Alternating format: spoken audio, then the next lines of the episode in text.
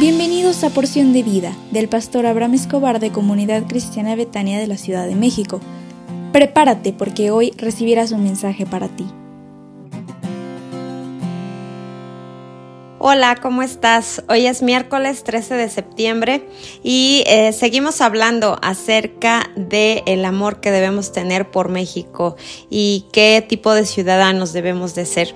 Y el día de hoy vamos a revisar Jeremías 29 del 4 al 6 y dice así la palabra, así ha dicho el Señor de los ejércitos y Dios de Israel, a todos los cautivos que permití que fueran llevados de Jerusalén a Babilonia. Y esta es la palabra el día de hoy. Cásense y tengan hijos e hijas. Den mujeres a sus hijos y maridos a sus hijas para que tengan hijos e hijas. Multiplíquense allá y no se reduzcan en número.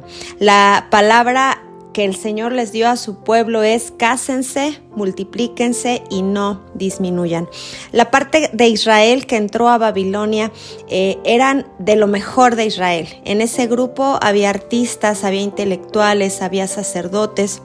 Y seguramente las mujeres pensaron, aquí no vamos a poder criar, no vamos a poder dirigir a nuestros hijos. Sin embargo, Dios tenía otro pensamiento para ellos. Dios quería que su pueblo se multiplicara en Babilonia, así como se multiplicó en Egipto. Y México eh, vive parte de la crisis que hay a nivel mundial. A diario oímos muerte, violencia, robos y muchos jóvenes al ver la situación actual de nuestro país tal vez podrían pensar, ¿para qué casarse? ¿Para qué tener eh, hijos en este mundo o en esta nación? Sin embargo, el mensaje de Dios para su pueblo en México es multiplíquense y no disminuyan.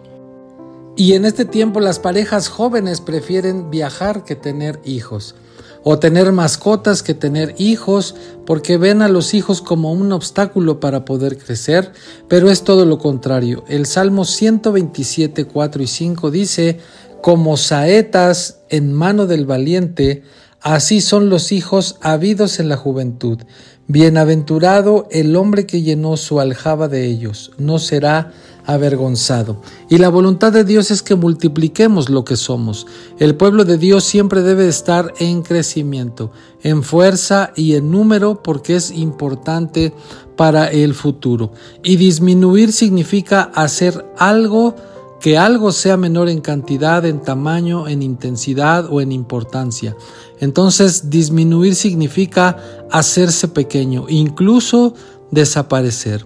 ¿Te imaginas este mundo sin la luz y sin la sal que somos tú y yo y que son nuestras descendencias? El propósito de Dios para su pueblo en México no es que desaparezca, sino es crecer, multiplicarse y ser bendición. Recuerda que lo que debemos hacer como ciudadanos en nuestro México es casarnos, multiplicarnos y no disminuir. México necesita a nuestros hijos. México necesita a nuestras generaciones, personas que crean en Jesús como su único y suficiente Salvador. Entonces, esta es la palabra para ti el día de hoy, es que te cases, si no te has casado, pues eres un buen ciudadano si te casas y si te multiplicas y no disminuyas. Nosotros queremos decirte que, pues bueno, vamos a seguir adelante con este tema. Nos faltan dos días más y hoy es miércoles de oración. Te invitamos a que te conectes a las 8.30 de la noche por Facebook y que podamos juntos orar por nuestro México. Ya estamos a punto de disfrutar estas hermosas fiestas patrias y nos vemos mañana. Que Dios te bendiga. Dios te bendiga, bendiciones.